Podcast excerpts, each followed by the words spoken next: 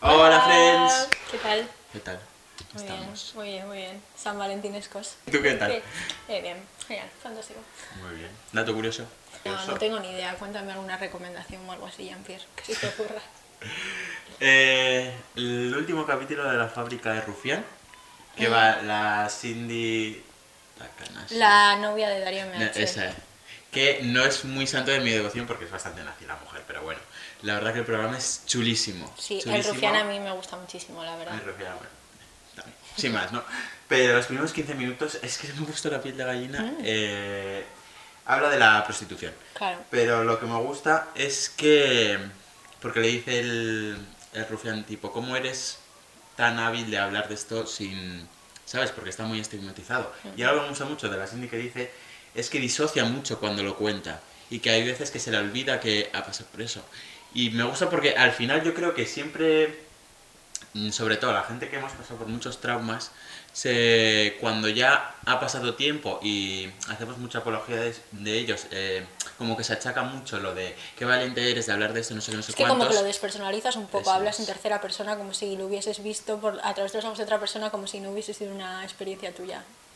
Yo creo que es un poco así como se vive. Eso es, y yo creo que todo el mundo que ha pasado por algún trauma harto ha pasado ese proceso. O sea, ahora puedo hablar de muchas cosas que, las, que para mí no es un estigma, pero ya incluso años atrás hablaba de, de ello, pero con una disociación de no pensar realmente que esa persona, lo que has dicho tú, soy yo, sino es bueno, Pepito.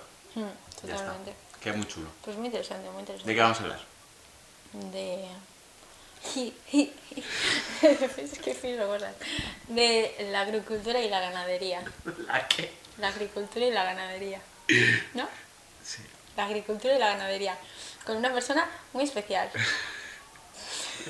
Let's go. It's the most beautiful thing I've ever seen in my life. It's watermelon. Inside a watermelon. Oh my God.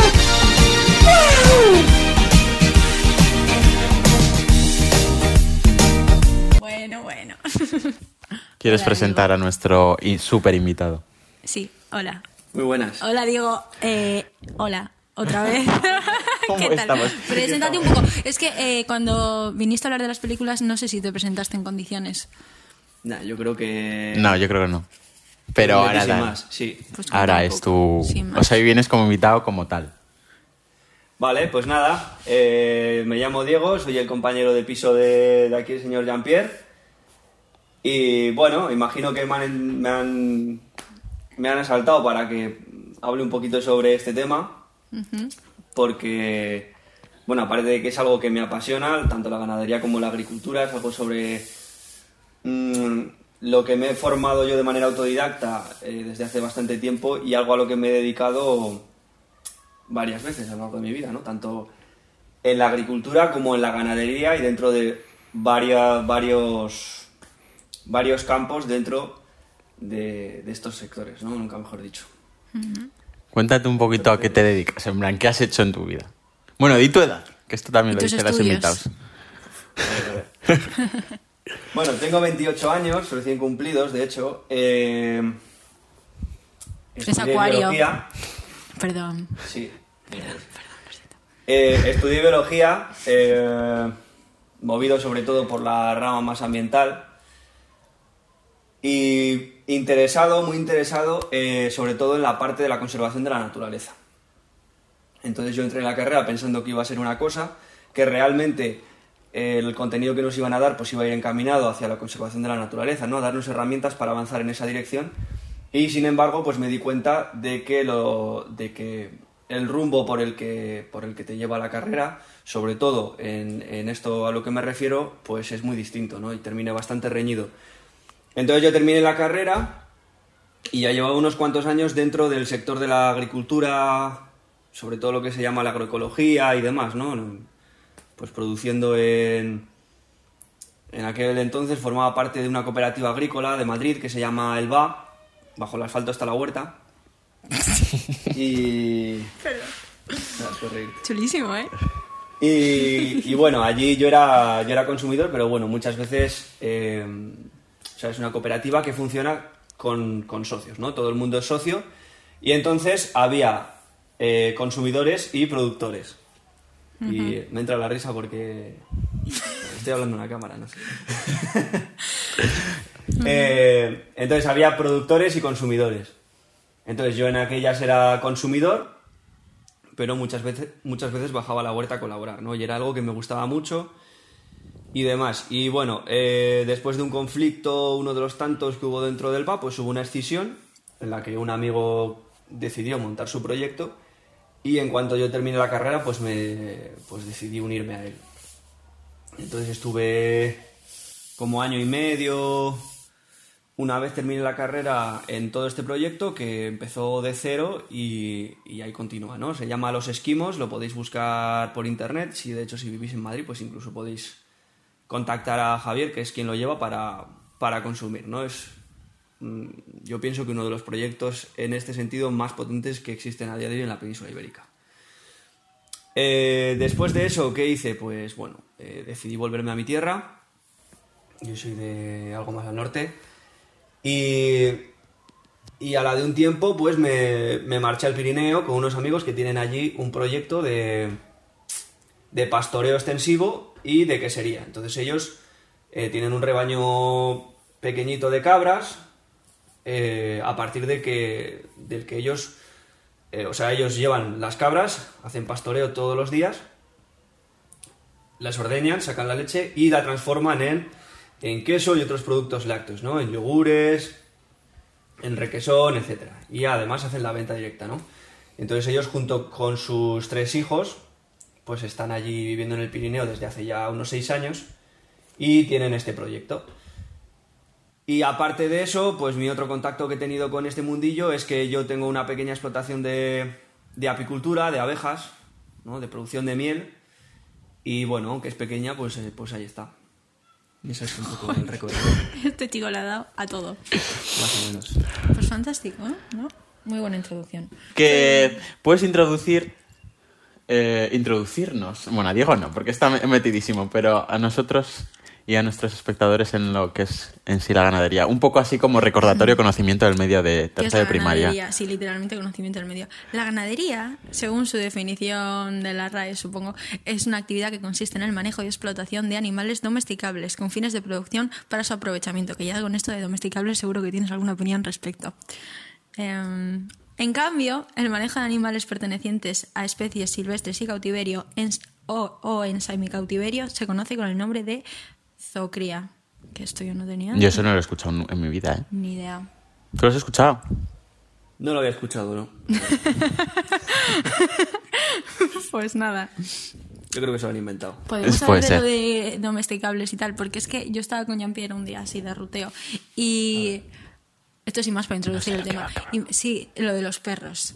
En plan, que Ah. de tener perros o algo así, no sé qué. Y sacó un tema muy interesante porque me dijo, es que Diego no quiere tener perros, porque opina como que no, que los perros no son un animal para tener en casa, que esto es algo que mucha gente opina, pero eh, ¿dónde crees que está la brecha entre que un animal sea domesticable o no? O ninguno lo es. son perros de estos de que vigilan, ¿sabes? Los que se dice, bueno, a ver, que esa- no los cuidas como si fueran un perro de casa, ¿no? Porque, por ejemplo, es que yo no tengo ni idea, yo no tengo Esto ni no idea. me lo esperaba, pero vale. Es que me parece Si muy interesante. O sea, esto no sé ni Vale, si está apuntado, eh, pero No es exactamente eso, sino que es que más bien... eh, a ver cómo te lo explico. Eh, yo no veo necesario y lo veo pues una... mm, a ver cómo lo digo. O sea, mi crítica no es tanto así un animal es domesticable o no es domesticable, o si debería estar en casa o no debería estar en casa.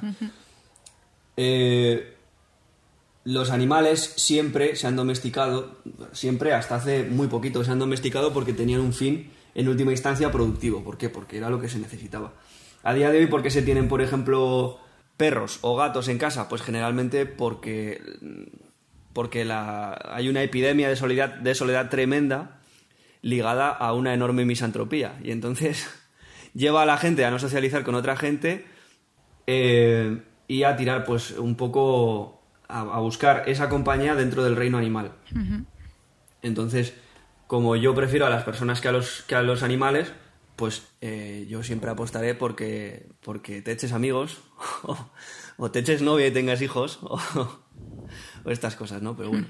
En cualquier caso, eh, luego en lo productivo, pues eh, un animal que está en casa al final lo único que hace es, pues eso, come, come y caga, ¿no? Te quiero decir que, que los animales se han domesticado porque realmente han supuesto eh, una transformación de la energía y de los recursos que el ser humano no puede aprovechar directamente en, carne, en huevos, en leche, en cuero, en lana, en cuerno, en un montón de cosas que a día de hoy, pues, eh, pues directamente las que se consumen las consumimos de- desde el supermercado, ¿no? Muy interesante. Bueno, uy, los tipos de explotación ganadera existen el pastoreo, la explotación extensiva, explotación semi-extensiva, explotación semi-intensiva, explotación intensiva y explotación ultra-intensiva. No tengo ni idea de lo que acabo de leer. Eh, Ya, yo, es que, La ¿sabes lo que pasa? O sea, realmente hemos traído a Diego, aparte de porque es un entendido, a que nos deje como unos meros ignorantes, que es realmente lo que somos. Pero es que como pasan muchas cosas, yo creo que nos suenan cosas tipo explotación intensiva, extensiva, ¿sabes la diferencia? Pero realmente eh, yo indago un poco mi cabeza y no sé diferenciar en qué se basa la explotación extensiva o en qué se basa la explotación intensiva. Sí. En plan, ¿qué se hace? Diego, ¿qué se hace? A ver, habéis puesto demasiados tipos de explotación ganadera, mm, o sea que entiendo que todos existirán y tendrán sus, sus condiciones y tendrán sus características, ¿no? Pero generalmente se suele hacer la distinción entre, explotación entre una explotación extensiva y una explotación intensiva, ¿no? Dentro de cada una de ellas pues hay variantes. Entonces una explotación intensiva sería aquella la que se realiza en granjas, generalmente mm, con un gran apiñamiento de animales, muy dependiente de, de- de insumos traídos del exterior, pues como por ejemplo medicamentos, se utilizan un montón Las de medicamentos. macrogranjas. Las macrogranjas es uno de, es uno de esos. Digamos que es como la ganadería extensiva, una explotación intensiva, pero ya más a lo grande, más a lo bestia, ¿no?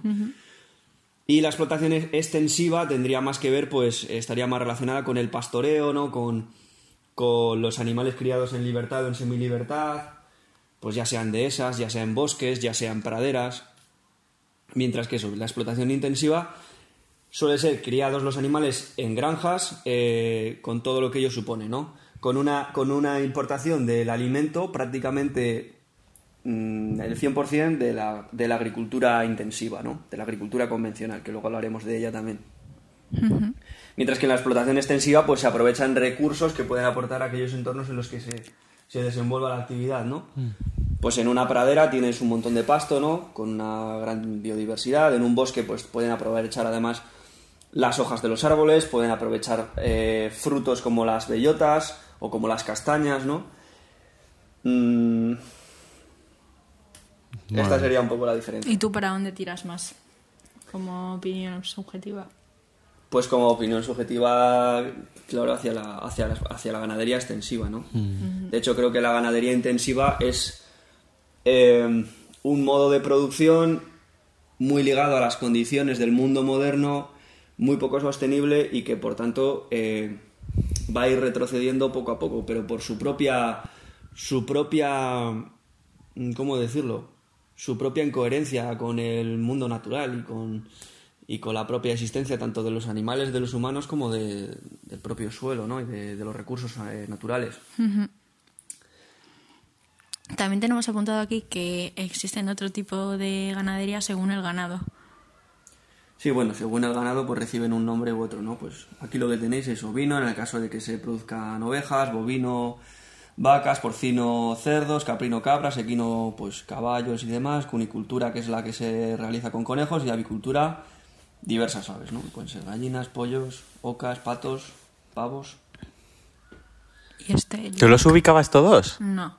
Porque O sea, yo aquí no se lo he tenido que tendría dar preguntar. alguna vuelta, porque cunicultura no.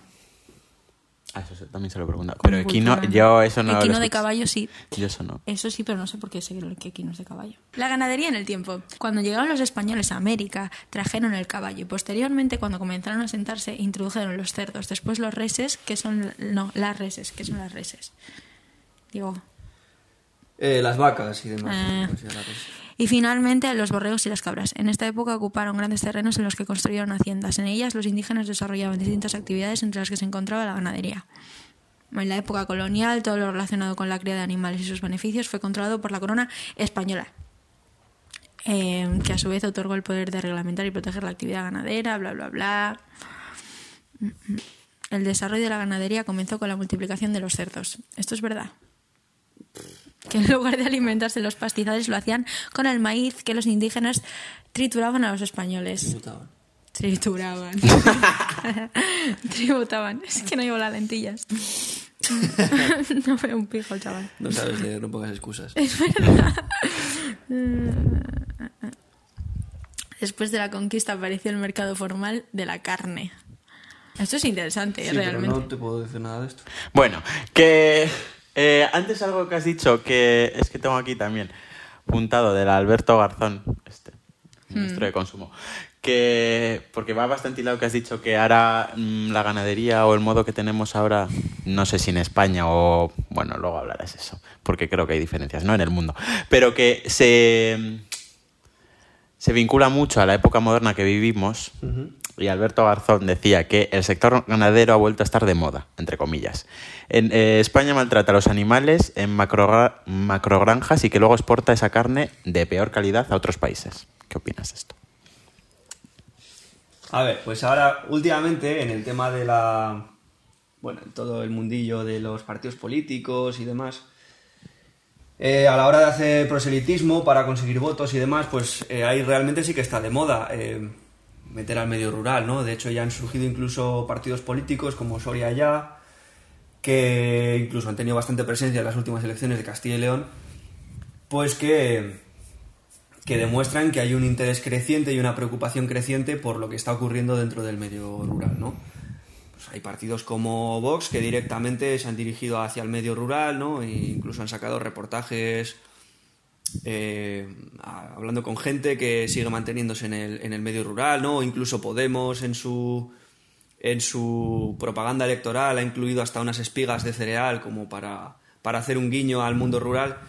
Entonces, eh, sobre lo que dice el ministro Garzón, pues, pues hombre, es evidente, pero es algo que se viene viendo desde hace mucho tiempo. Las, las macrogranjas no son sostenibles eh, y realmente producen unos alimentos de muy mala calidad, de muy mala calidad. Eh, esto es algo que se sabe desde hace, como digo, desde hace mucho tiempo y que ahora los políticos pues quieran meterse aquí y vengan con promesas hacia el medio rural cuando, cuando el medio rural está como está, en buena medida, eh, debido a todos y cada uno de los partidos políticos, pues, pues es sencillamente eso, pura propaganda, ¿no? Pues eh, tanto la posición de Garzón como la de tantos otros. No hay que fijarse tanto en partidos políticos y hay que fijarse en las políticas de Estado. Las políticas de Estado vienen siendo una y solo una con cualquier partido político desde hace muchísimos años. Y el resultado es el que es, que es la despoblación del medio rural, la destrucción de la fertilidad de la tierra, eh, cada vez una menor calidad de, de los productos alimentarios, de los productos del sector primario, cada vez eh, pues una inquietud más creciente por todo lo que pueda ocurrir ahí. eh, unos precios que van incluso, bueno, que, que, por daros un dato, ¿no? El precio del cereal me parece que sigue igual que hace 40 años, cuando todo el precio de absolutamente todo ha subido, ¿no? Entonces, pues eh, son unos precios que no me digas cómo y no sabría dar una explicación clara, pero desde luego pues están intervenidos en buena medida por el Estado y que lo que han ido favoreciendo es eso, la despoblación del medio rural. Entonces, bueno, es normal que, que dentro de, de- de los partidos políticos pues tengan eh, como una línea de propaganda que se dirija directamente al medio rural, pero eh, ya se ha demostrado por, por todos estos años y, y por todos, por todas las. Bueno, que es que es un poco con todo igual, ¿no? La vía institucional no ha servido en absoluto para solucionar ninguno de los problemas del campo y de hecho es debido al Estado por lo que el campo está en la situación actual. Cuando se habla, por ejemplo, de la España vaciada, de la España vaciada, ¿no? De la que ahora tanto se lamentan, pues bueno, estaría muy bien que explicasen por qué se vació eh, lo que llaman España, ¿no? ¿Por qué se vació el medio, el medio rural ibérico?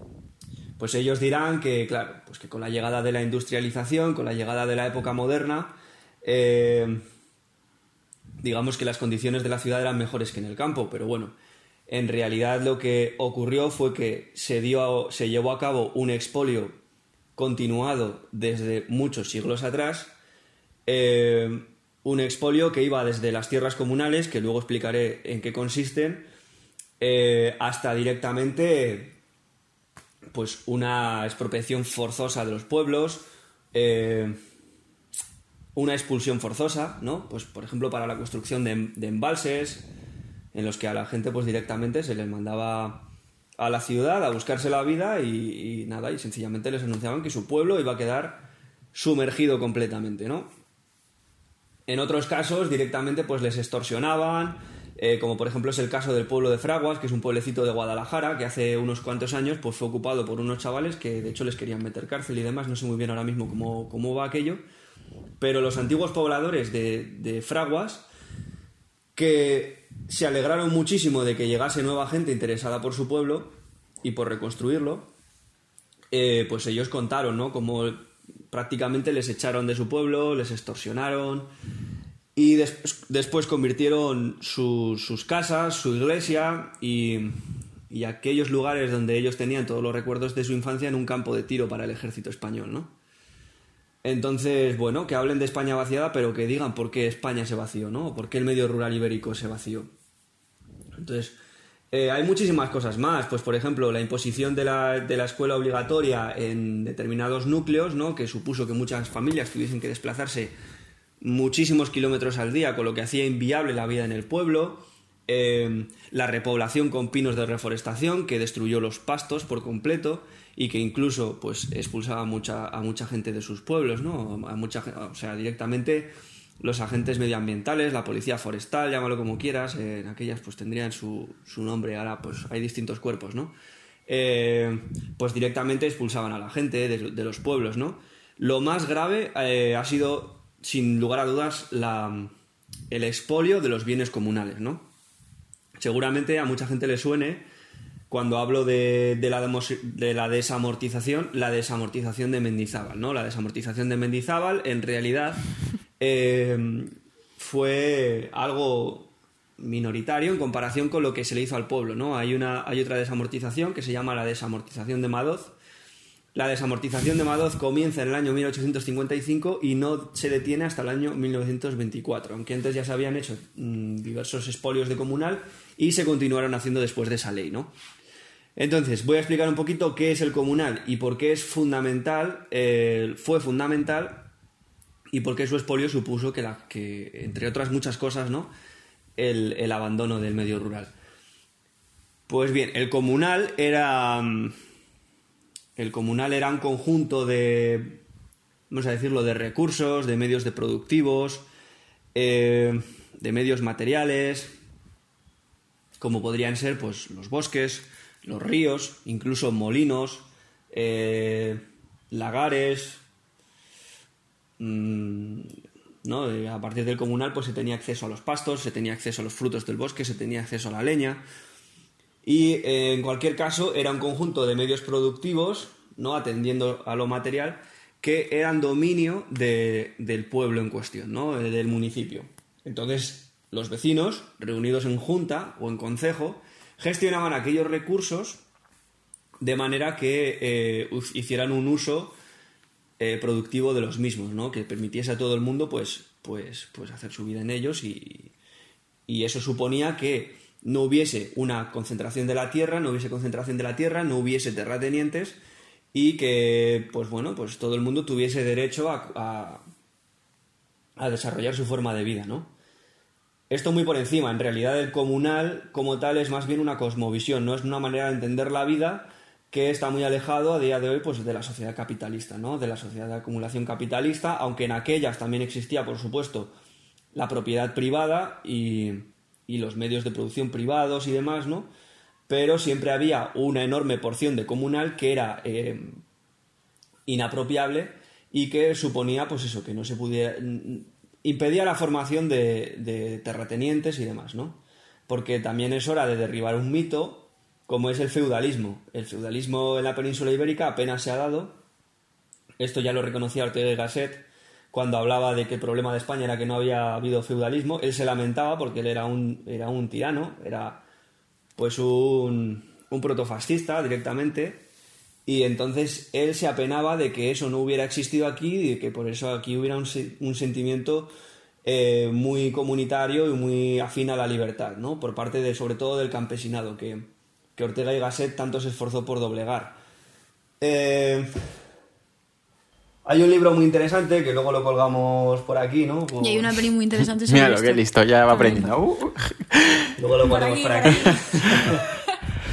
Hay un libro muy interesante que se llama Tierra y Sociedad en, en Castilla, escrito por un canadiense, me parece que es, que se llama David Basberg.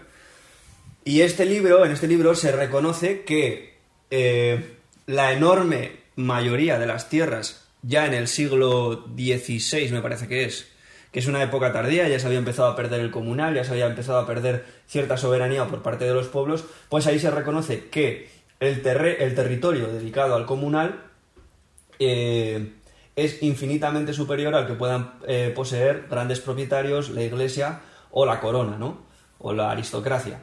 Entonces, es muy importante que esto lo sepamos y es muy importante tener esto en mente porque cuando desde la ideología del progreso nos dicen que hemos ido a mejor y que hemos avanzado en nuestras condiciones de vida, pues si realmente hacemos un repaso histórico eh, de cómo era la situación en el medio rural eh, ibérico hace tan solo unos pocos siglos, o incluso ya hace, bueno, sí, hace unos pocos siglos, vamos a decir, eh, nos damos cuenta que antiguamente las condiciones de existencia eran muchísimo más propicias para la igualdad, para la libertad y para una soberanía alimentaria, política, económica, etcétera, ¿no? Mientras que a día de hoy, pues por ejemplo, el acceso a la tierra es eh, muy complicado, eh, en algunos sitios se sigue manteniendo comunal, pero en los que no, pues, pues ¿Cómo vamos en cuáles? Ya por pura curiosidad. Pues bueno, hay muchos, hay ciertos sitios en los que todavía se mantiene algo de comunal, ¿no? En lo que, por ejemplo, cuando yo estuve en el Pirineo, trabajando con estos amigos, pues aquello se podría considerar comunal, aunque ya no lo gestiona una junta vecinal, pero son, siguen siendo terrenos a los que tiene acceso pues todo el mundo, siempre que se ponga de acuerdo con el ayuntamiento, ¿no? Tengo que dejar claro que el comunal no depende de ayuntamientos, no dependía de ayuntamientos, sino de juntas vecinales, o sea, de los vecinos reunidos en asambleas. No había instituciones estatales de por medio. ¿Vale? Eh, entonces, como decía, la desamortización de Madoz, que ha sido la más importante en cuanto a número de hectáreas, pues hay quienes calculan que en ese periodo de 1855 a 1924 eh, se desamortizó la friolera de 20 millones de hectáreas. O sea, 20 millones de hectáreas fueron expropiadas al pueblo por el Estado para luego pues eh, venderlo a lo que luego se convertirían en terratenientes o subastarlo de, de diversas maneras, etcétera, ¿no? Por eso pues es muy importante que seamos conocedores de todo esto que, es, que ha ocurrido y que, y que realmente esta sea la lucha desde, desde las posiciones rurales. Vamos a recuperar el, comunal, vamos a reclamar el comunal porque es nuestro, por, nuestro pertenece al pueblo y porque eh, en una condición, de- en una situación de, de, pro- de pobreza creciente y desposesión galopante, pues es un buen atenuante de, esta situa- de, esta, de este momento, ¿no? En buena medida. Eh, con otra cosa. Sí, no, quiero, es que lo tenemos como para mm, un poco más... Qué bien hablado. Esto le va a encantar a mi madre. En, en un... Está chulísimo. En un, en un rato, pero lo quiero sacar ahora, lo del veganismo, porque algo que me parece muy importante, porque lo- yo creo que lo estás diciendo, que somos muy ignorantes en todo, en general. Pues esto lo sabemos, ¿no? Pero, y como que intentamos eh, apropiarnos de cosas o sacar todo el rato, como sobre todo en esta época moderna, luchas sin fundamento, como puede ser. No, es que no quiero hacer apología contra el veganismo, es que no quiero decir nada de eso, pero como que sí que creo que falta mucha información sobre. Sobre todo en la lucha en la que se cree que se. se está fomentando. Tipo, eh, el veganismo hace mucha alusión, pues eso, al que no hay que comer carne o que eh, pues, hay que salvar los animales, no sé qué, no sé cuántos, que la producción de carne que tenemos ahora, pues, pues no es muy lícita, lo que sea. En los medios de comunicación pasa muchísimo que con anuncios y movidas te, te meten en la cabeza que por dejar de, o sea, por reducir algo el consumo de carne vas a acabar con la industria, eh, ¿cómo se dice? Uy, esto se está apagando. Ay, es que el está aquí. industria ganadera. ¿no? Cárnica. Cárnica. Eso. Es como, bueno, si tú lo dices, me cuesta creérmelo. Sí, pero y creo que el problema, eso es que no quiero tampoco hacer, Porque, claro, los animalitos muy bien, ¿eh? O sea, que, pero no quiero hacer apología en contra del veganismo. Y yo he sido vegetariana, ¿eh? Esto lo digo desde la experiencia. Que me parecería algo como, joder, bastante factible, pero si fuese, estuviese fundamentado en algo como, ¿sabes? Como si la gente fuese conocedora de, por ejemplo, lo que estás hablando, porque yo creo que no, no, no se conoce, sin más. Que me parece bastante importante, porque yo creo que eso, que la gente se centra más en... Es que el, el- la acción individual es muy difícil que conlleve una. Yo que sé, algún tipo. Uy, perdón. Algún tipo de cambio Sí, pero ¿Sabes? aparte, aunque sea en eh, este tema. comunal, aunque sea un grupo de personas, un colectivo, como le gusta mucho a la gente hablar de Sí, pero colectivos, Lo que te venden, lo que te venden en, en, en medios es eso, tu acción individual. Sí, sí, eso es que- verdad. Que reduzcas el consumo La de carne, carne. no sé qué, va a acabar con esta enorme industria que es una de las mayores potencias a nivel internacional. Es como, no, no. Pero que yo creo que aparte se fundamenta en algo que no es real, porque si tú, o sea, sobre todo, bastante utópico. Porque yo creo que puede ser un punto que puedes llegar, pero no ahora mismo. Y yo creo que sería más importante centrarnos en cambiar el tipo de producción que tenemos cárnica a, por ejemplo, pues las cosas estas que has dicho comunales, o es que no lo quiero cagar con los términos. Pero yo veo eso más eh, fácil, llegar a corto plazo, que mm, dejar que todo el mundo coma carne, en plan, toda la sociedad, de un día para otro. Mm, Que todo el mundo deje de comer carne, ¿no? sí, sí, sí. ¿Le doy? Dale, dale. Dale, Vale, dale, pues voy a empezar diciendo que, para sorpresa aquí del público, pues yo no voy a decir que fui vegano, porque no fui vegano estrictamente, pero sí que estuve muy próximo durante dos años, ¿no? Eh, bueno, yo entré ahí pues por una... porque a partir de diversos argumentos y demás, pues empecé a entrar, ¿no? Pues por una razón, el... Básicamente en lo que se fundamenta el veganismo, ¿no? A partir de lo que llega a todo el mundo, pues, pues siempre se habla de un tema ético, que a mí pues en aquellas pues no le veía tanto sentido, porque pensaba, bueno, que no tenía tanto sentido, luego explicaré un poco por qué. Eh, por un tema sostenible, que en ese caso yo sí que pensaba que, que el veganismo pues era una buena alternativa. ¿Y cuál suele ser el otro? Ah, y por un tema de salud, ¿no? Que bueno, que yo no Mm, tenía mucha idea, pero en aquel momento pues pensaba que también.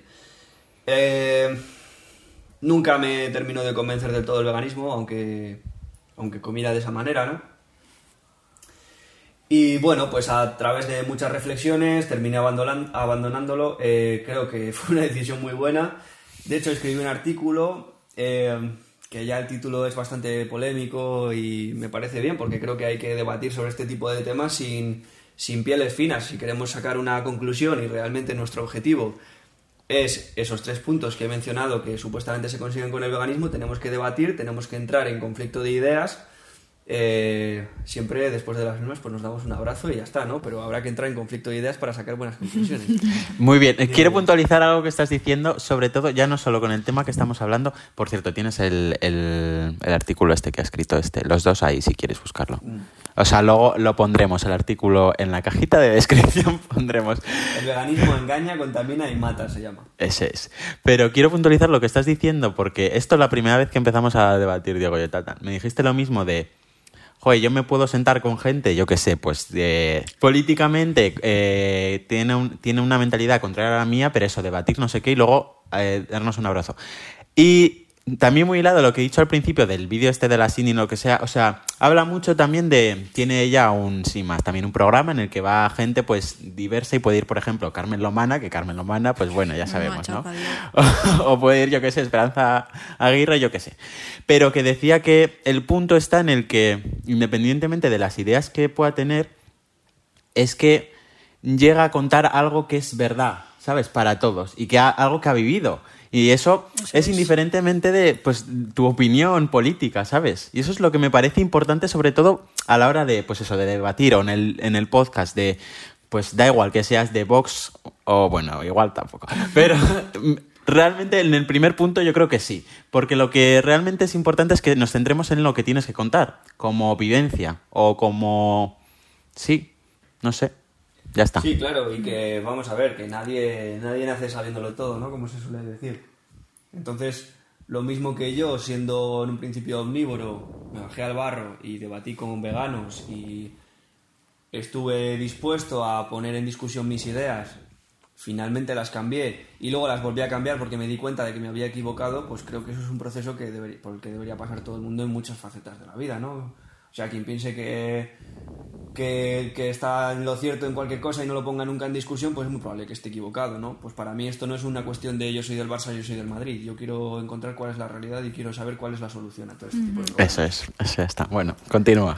Entonces, bueno, en cuanto al tema del veganismo, voy a empezar diciendo que, bueno, imagino que alguno de, los de quienes nos vea seguramente sea vegano o esté próximo o demás, ¿no? Por, Pero está muy bien hablar de la- desde la experiencia. Eso Claro, es. claro, Era como más solera, ¿sabes? Eso es. Claro.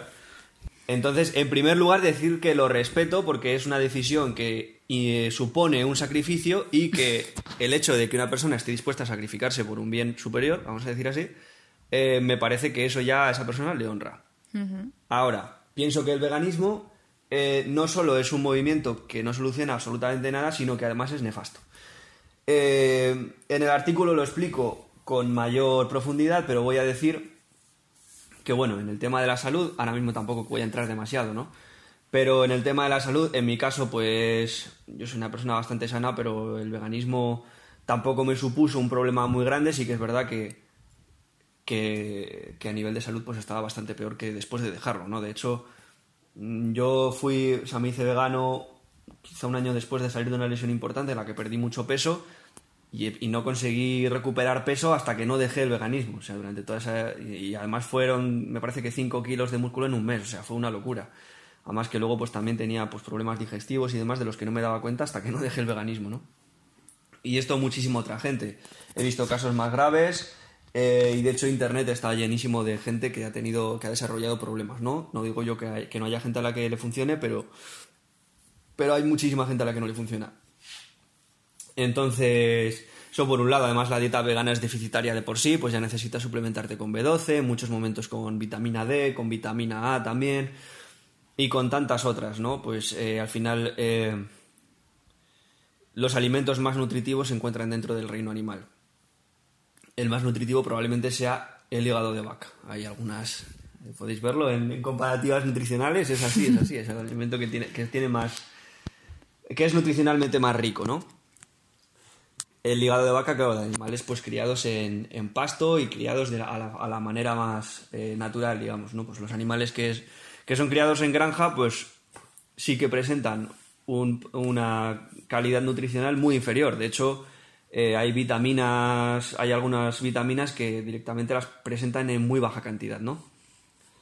No quiero entrar demasiado en esto porque no es el tema, pero vamos, que quien quiera que, que lea el artículo y ahí lo verá, ¿no? Entonces, en cuanto al tema de la sostenibilidad, no, el veganismo no es sostenible. El veganismo no es sostenible porque depende por entero de la agricultura. Y la agricultura no es sostenible, y mucho menos cuando, cuando está desligada de la, de la ganadería, ¿no? Eh, cuando la agricultura está desligada de la ganadería, ya depende de insumos químicos. 100%. O sea, si alguien renuncia a la ganadería, renuncia al estiércol que fertiliza los campos y se ve obligado a utilizar fertilizantes químicos, ¿no? Nitratos, eh, etcétera, ¿no? Pues el NPK, que es el NPK es una es un compuesto químico que lleva sobre todo, o sea, que lleva nitrógeno, fósforo y potasio, ¿no? Claro, que digamos NPK. que son minerales básicos para, para la salud de las plantas, ¿no? O para, para el correcto crecimiento, o para el crecimiento, vamos a dejarlo así, porque si no... Entonces, eh, se hace dependiente por completo, ¿no? Eh, de este tipo de sustancias. A ver, ¿qué más puedo decir? ¿Tú quieres puntualizar un momento mientras piensas eh, tu experiencia vegetariana?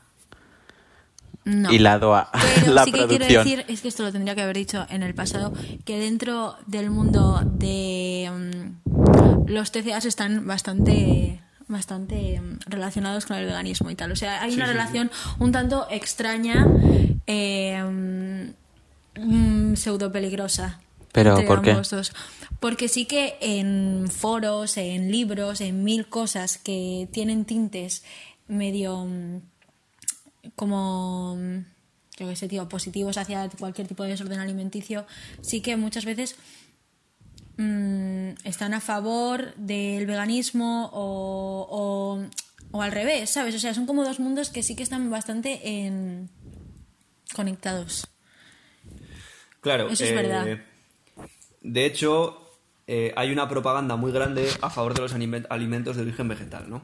Pues, por ejemplo, si nos fijamos en las pirámides nutricionales, en la base, el alimento que más debe ser consumido según las autoridades nutricionales son, por ejemplo, los cereales, ¿no? Eh, bueno, esto, como digo, en el artículo viene más detallado y aún así hay muchísima, muchísima literatura en la que se puede profundizar, ¿no? Por ejemplo, el mito vegetariano de una mujer que se llama Lear Keith, una estadounidense, es muy bueno. Ella fue vegana durante bastantes años y terminó con unos problemas de salud tremendos que nunca además podrá, podrá salvarse de ellos eh, 100%. Y, en ella- y allí habla un poco de todo esto, ¿no?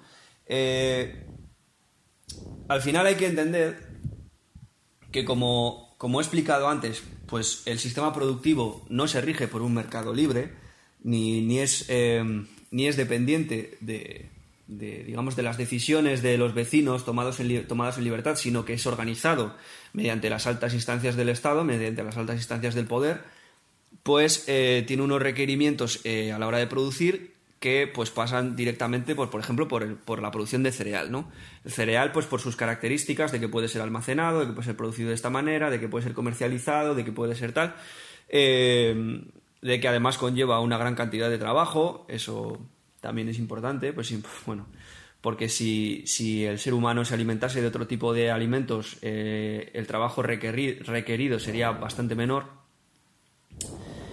son demasiadas cosas para tratar, pero bueno, a ver hasta dónde podemos llegar. Entonces el cereal es, es, eh, la materia prima básica del sector primario y por eso interesa mucho al Estado y a las instituciones que sea producido y que sea consumido, por tanto, ¿no?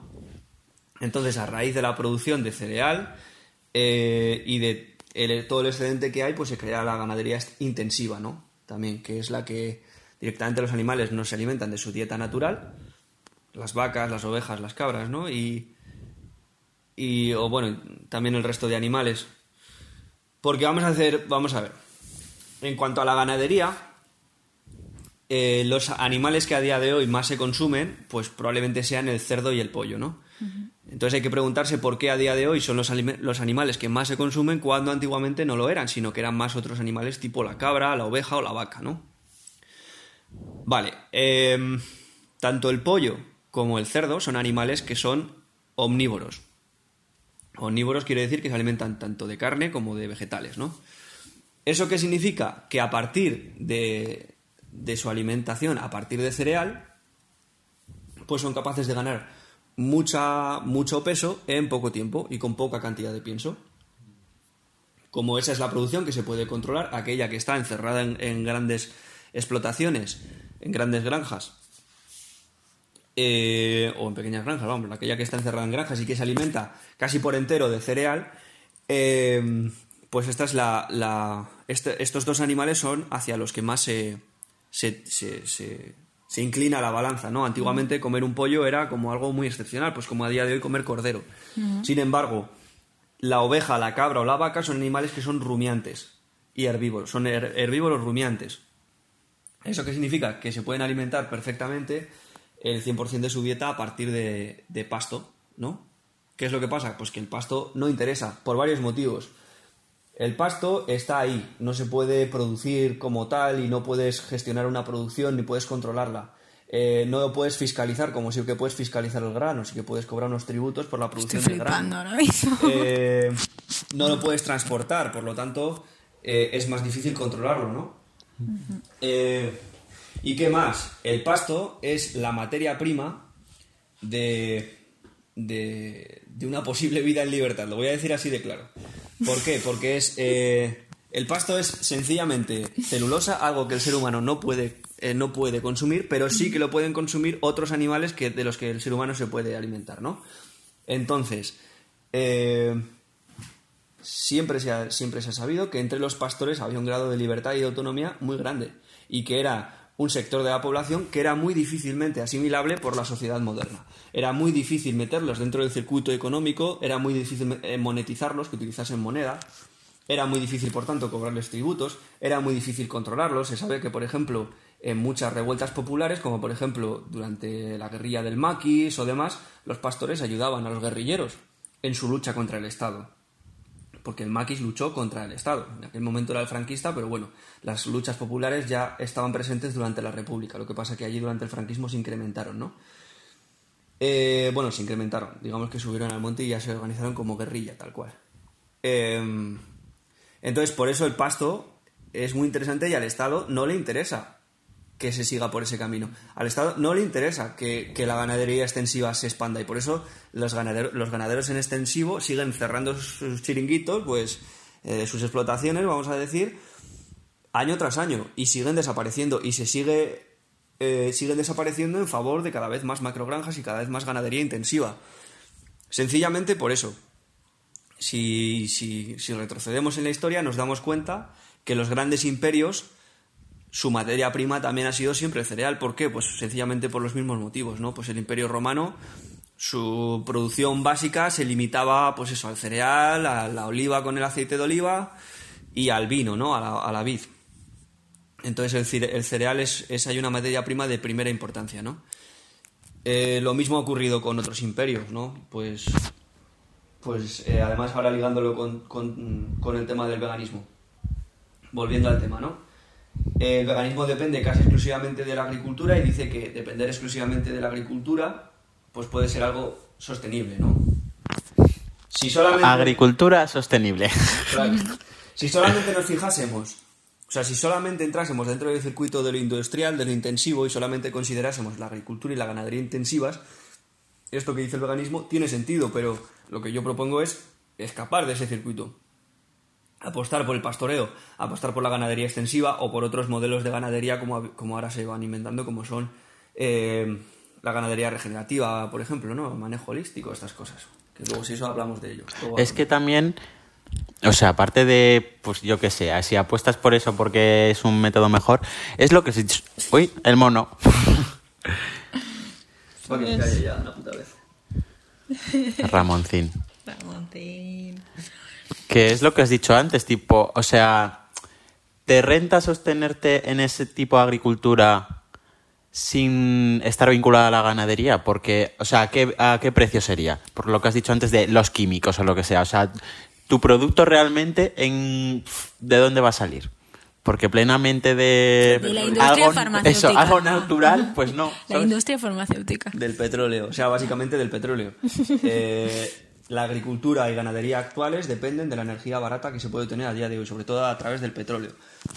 O sea, la, la producción de, de fertilizantes, por ejemplo, pues se hace a través de reacciones de reacciones químicas o de procesos eh, térmicos que al final requieren cantidades enormes de petróleo. Lo mismo para tantas otras cosas, ¿no? Es que eh, me parece gracioso, o sea, que el ecologismo y todo esto, bueno, pues tampoco quiero hacer apología, apología contra eso, pero lo que me parece curioso y gracioso es como... No quiero hacer apología contra eso, pero putos hippies. Dilo. Además, es- los tres, los tres tenemos la misma opinión sobre los hippies. Algo que nos gusta en estas household. Pero no, que me parece gracioso porque como que queremos achacar muchas cosas de todo natural, todo natural, y realmente mm, solo acabamos metiéndonos, no quiero decir palabrotas, porque no- pero M's, en, ¿sabes? Al cuerpo. Mierdas. Sí. Ya está. Claro, desde el veganismo es imposible eh, generar una agricultura natural. Eh, y realmente todo lo que se propone es desde el ambiente urbano, sin una conexión en absoluto cercana con la tierra y, y nunca, es que no se ha probado y es imposible que, que eso pueda existir a gran escala y con una producción que todo el mundo pueda consumir.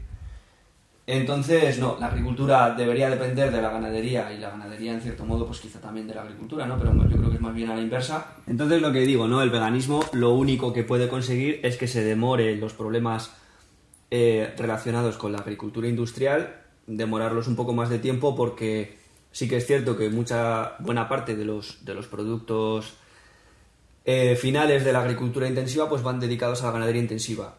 Su, funda- o sea, su argumento es que si esa ganadería intensiva no existiera, pues se podrían destinar más al consumo humano, ¿no? Sí, es cierto, pero es que al final estamos en el mismo problema, ¿no? El problema no es que haga falta alimento, el problema es eh, que dada la distribución actual de- del mismo por, por cuestiones fundamentalmente políticas, pues ese alimento no llega a mil millones de personas, que ahí es nada, ¿sabes? O sea, producimos supuestamente más que nunca en la historia y pasa hambre más gente nunca, o sea, más que nunca en la historia. Entonces, ese no es un argumento válido. Entonces, eh, claro, esta promesa de esta promesa de terminar con el hambre en el mundo es una de las tantas eh, que se utilizaron para hacer propaganda para, para, para llevar a cabo lo que se ha llamado la Revolución Verde, ¿no?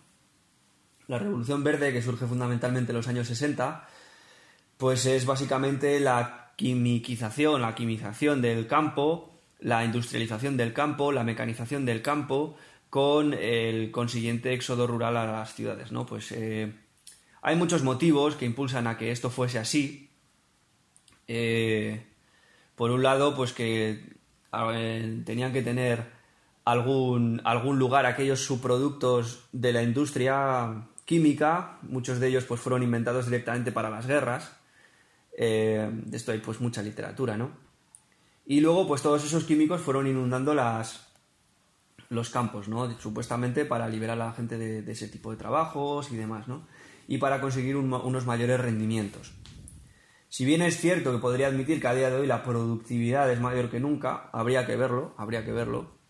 La eficiencia energética, eh, a partir de lo que se consiguió con la Revolución Verde, es menor que nunca. O sea, a día de hoy tú metes eh, una unidad de energía en el campo y te sale y te sale, o sea, y el rendimiento final es que gastas más energía de la que consigues, ¿no? Mientras que antiguamente esto no tenía ningún sentido.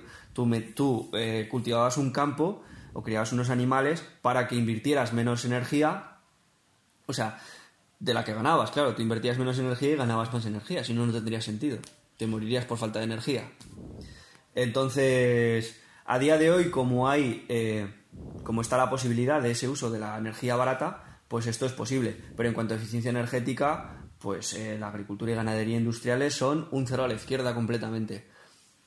Eh, pero ¿qué es lo que conseguían con esto? Entre otras cosas, aparte de todo lo que he dicho del control institucional eh, del, del sistema productivo, ¿no? Que eso es algo muy importante, porque vamos a ponernos en la situación de que un Estado entra en guerra o de que, o de que hay un conflicto de cualquier tipo. Si un Estado no tiene controlada toda la producción primaria de, que, se, que se realiza en, sus territorios, pues eh, soportar el esfuerzo bélico o, o cualquier situación en la que se pueda encontrar siempre le va a ser más complicado, ¿no?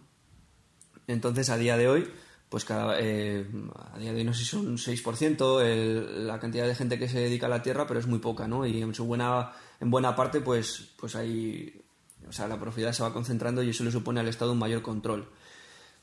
Eh, por otro lado, lo que se consigue también con la revolución verde y con la maquinización del campo es eh, un uso, una necesidad mucho menor de mano de obra directamente en el campo para que esa gente pueda marcharse a la ciudad y dedicarse a labores fabriles, ¿no? Que es algo de interés primordial también para el Estado.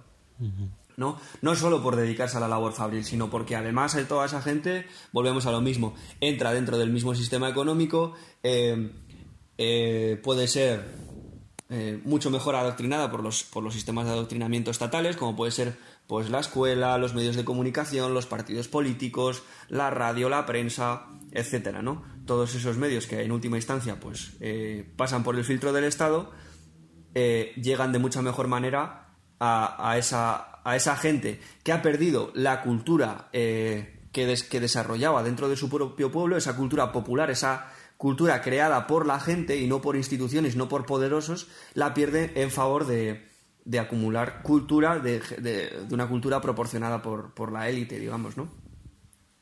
Entonces, eh, ¿realmente se ha disminuido la mano de obra en el campo? Vamos a decir, bueno, pues donde antes había gente, eh, por ejemplo, quitando malas hierbas, ahora se utilizan herbicidas.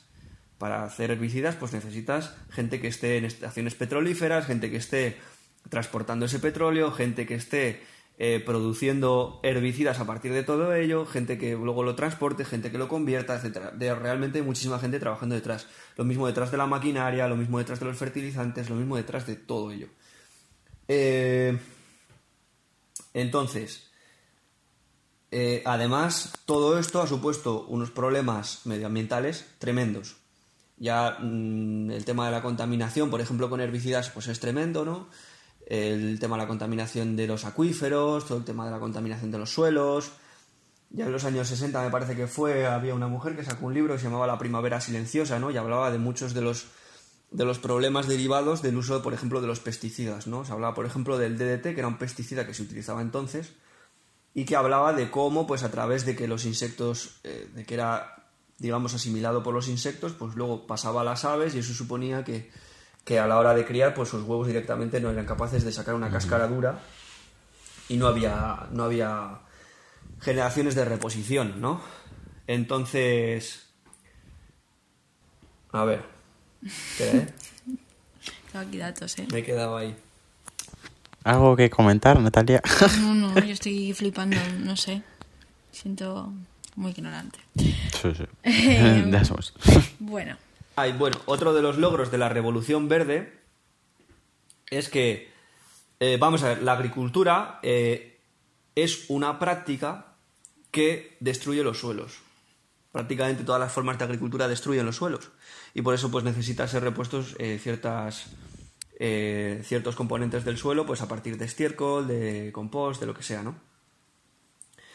Eh, hay prácticas que pueden ser más dañinas y otras menos dañinas y demás, ¿no? Pero eh, si vemos lo que ha ocurrido en todos aquellos, en, aquellas zonas en las que se ha practicado agricultura a gran, escala a lo largo de milenios, como por ejemplo el creciente fértil, que era Mesopotamia, y es donde se dice que surgió la agricultura hace unos 10.000 años, aquello entonces era un vergel y a día de hoy es un desierto, ¿no? Pues Irán, por ejemplo, lo mismo, Irán se decía pues, que aquello era que eran bosques de cedros inmensos y a día de hoy es un desierto. El norte de África pasa exactamente lo mismo, fue desertizado sobre todo por el, por el Imperio Romano, creo recordar. Que, como digo, pues apostaba mucho por la cerealización. Entonces todas las prácticas agrícolas eh, suponen al final un daño. A día de hoy que ha conseguido la Revolución Verde, pues que según muchos estudios eh, ya se diga que al mundo le quedan 50 cosechas. O sea, 50 cosechas es lo que le quedan a- al planeta. Es un dato preocupante porque todos los que estamos aquí con un poco de suerte lo vamos a ver. Entonces, esos son los logros de la, de la, de la Revolución Verde que tanto nos venden desde No la sé, es que al final por, por un lado o por otro nos vamos a morir. Que si 50 cosechas, que si el cambio climático nos quedan también 50 años al sol. Que si nos quedan cuatro El días. calendario es que maya. estáis conscientes, nos quedan cuatro días. Ya está. Bueno, te leo los datillos que hay por aquí. ¿Quieres decir algo más, Diego? Bueno, eh, sencillamente, ligado a la, a la Revolución Verde, eh, podríamos hablar también de la PAC, ¿no? La Política Agraria Ah, la PAC, es verdad. Pac, la pac. Pues bueno, es una serie de prácticas, una serie de, de herramientas que, que básicamente surgen de, en este caso, pues de la Unión Europea, ¿no? Con el pretexto de, de, de aliviar los, las hambrunas que derivadas de la, de la guerra y demás, ¿no? Pero que realmente han profundizado muchísimo más en este problema, ¿no? Pues eh, desaparición de las poblaciones rurales, mm, desposesión mm, y demás, ¿no? Pues a día de hoy eh, pues eso, es una política de subvenciones, sobre todo, al menos lo conocido es que es una política de subvenciones, ¿no? Que en muchos casos pues son imprescindibles para muchas formas, para muchas prácticas, para la mayoría de prácticas en el sector primario y que, bueno, pues ponen un montón de condiciones a los productores y, y realmente lo que hacen es, eh, es que esto es convertir esto pues en una, o sea, al final la PAC lo que supone es que la economía ligada al sector primario sea una economía totalmente organizada y controlada, nada que hablar, o sea, en la agricultura y en la ganadería es imposible hablar de mercado libre de ninguna manera, de ninguna, porque eh, realmente lo que digo es es una economía organizada, controlada. Y cuando alguien coma, eh, o sea, cuando alguien compra, por ejemplo, mm, un filete y paga, ponte 5 euros, realmente lo que está pagando es muchísimo más, porque el dinero que ha pagado en impuestos para que ese filete sea producido es enorme. Entonces eso crea una competencia desleal con aquellos productores pequeños que generalmente no pueden acceder a subvenciones o no quieren, porque no quieren, y ya está, porque no quieren acceder a las, a las condiciones que le pone la PAC, y, y supone pues es una competencia desleal y supone pues más despoblación. Entonces, ante esto, eh, yo apuesto por ninguna PAC, ni por otra PAC, ni por nada, por ninguna PAC, y, y digo que lo que creo es que el Estado debería dar menos ayudas.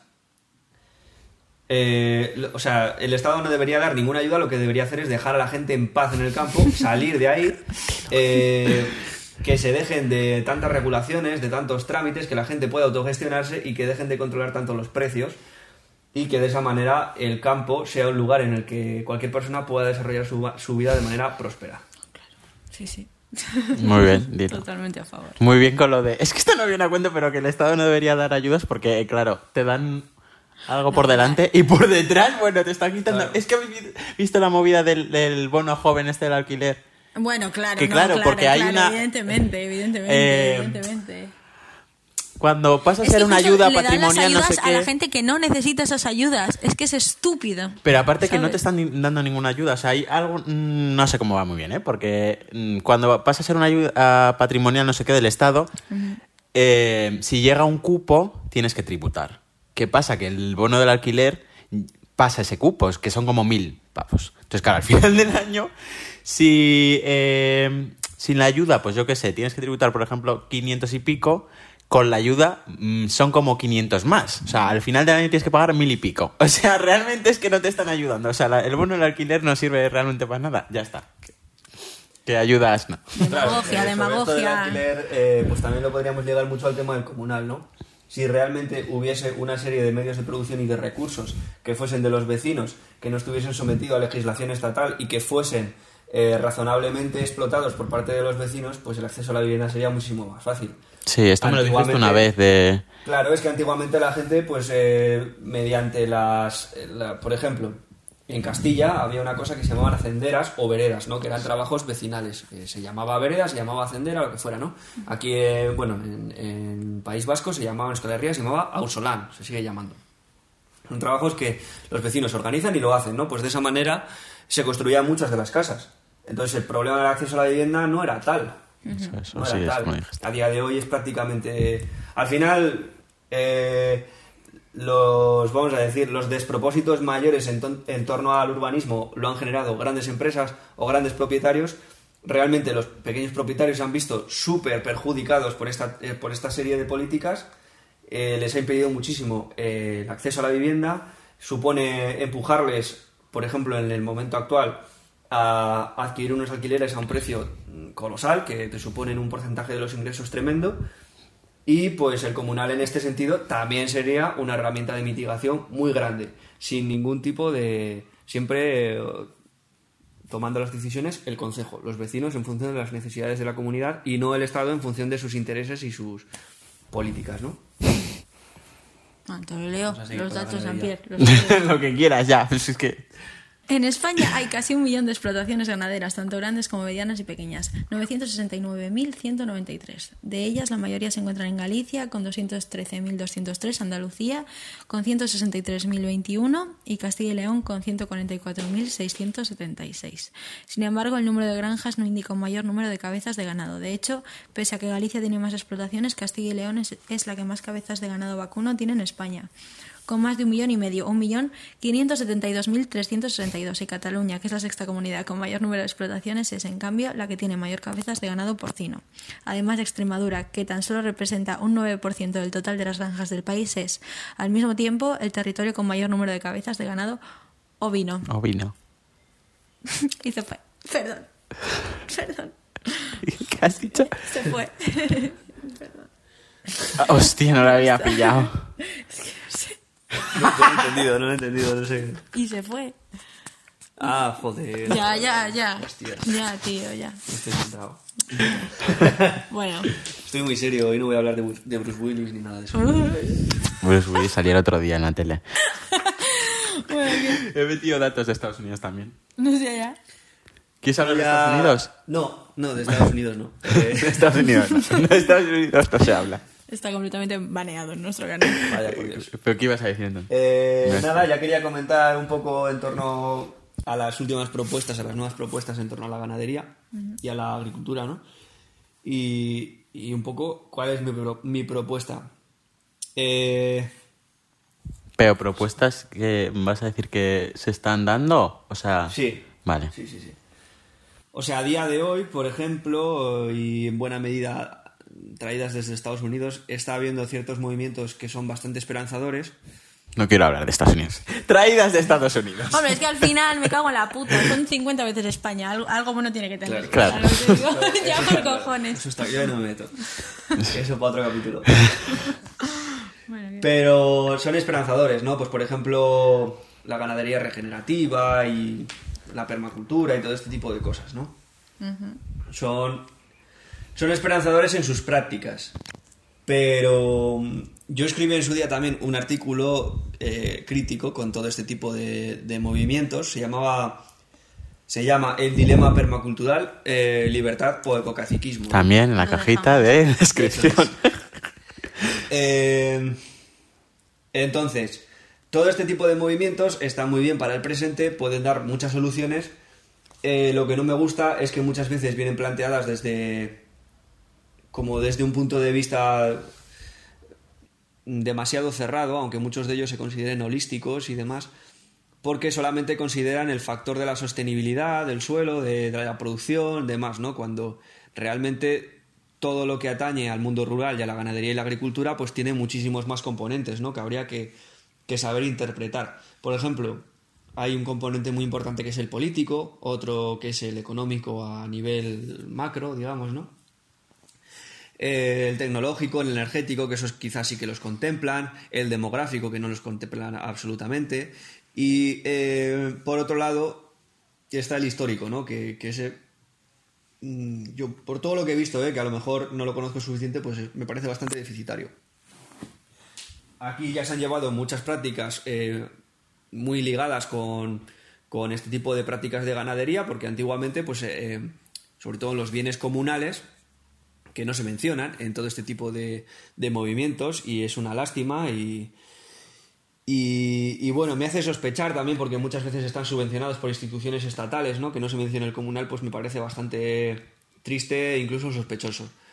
Eh, entonces, no se menciona muchas veces, no se tiene en cuenta, pues, cómo antiguamente había prácticas ganaderas perfectamente ligadas con la sostenibilidad, con la fertilidad del suelo y con, y con las buenas prácticas, ¿no? Digamos, como por ejemplo, muy similares a lo que ahora se está realizando y que parece que es como una revolución cuando realmente se hacía mucho antes, pues era la transhumancia, era muchos tipos de pastoreo, era por ejemplo en Cantabria cuando existían las casas pasiegas que, pues por ejemplo, en una colina, en una cima, digamos, había vamos a decir, siete casas pasiegas y a medida que el pasto iba retrocediendo según llegaba el verano, pues iba subiendo lo, la familia con su ganado eh, a través de esas casas pasiegas hacia arriba, ¿no?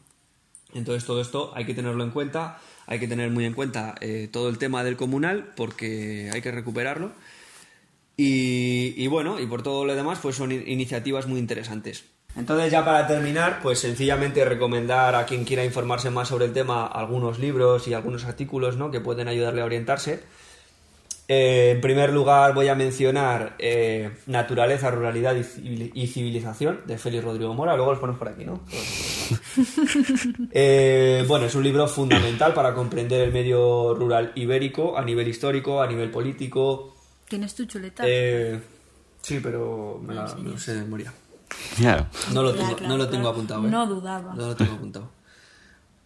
Eh, bueno, pues este es eh, uno fundamental, quizá el mejor libro que se ha escrito sobre la ruralidad ibérica. Eh, del mismo autor recomendaría La democracia y el triunfo del Estado, porque es un libro que sí que nos puede dar.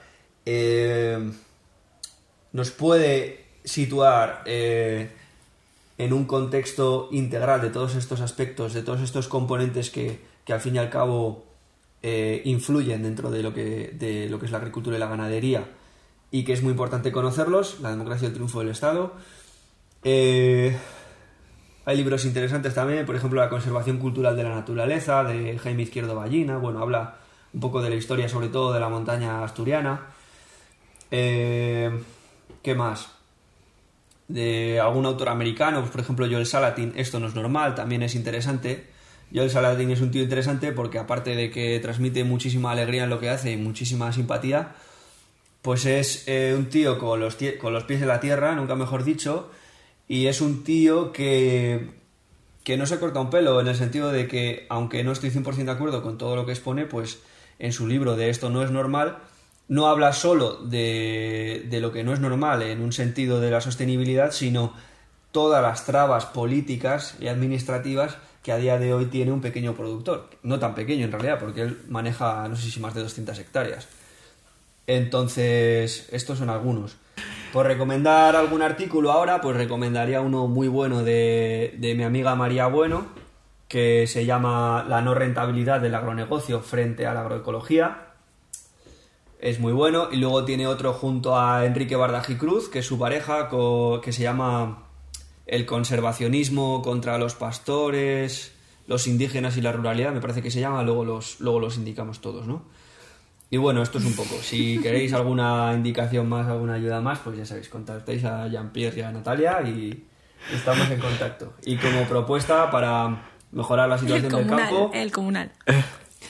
estudiar muy bien lo que es el tema del comunal eh, y luchar por su recuperación y luchar por, por la creación de una sociedad libre, autogestionada, organizada en concejos abiertos, eh, interconectados, eh, donde los vecinos se reúnan en asambleas y tomen decisi- decisiones con libertad de conciencia y libertad política, y de esta manera puedan, encontrar, puedan encontrarse soluciones reales basadas en muchos aspectos, pero que uno de ellos sea la sostenibilidad, porque mientras que el Estado y las instituciones sigan llevando el carro de- del sector primario, eh, por mucho proselitismo que hagan los partidos políticos, por mucha propaganda que metan, nunca va a ser esa su finalidad, sino que siempre va a ser el mantenimiento de ese sistema productivo en base a sus intereses políticos, que, que- que no son los nuestros.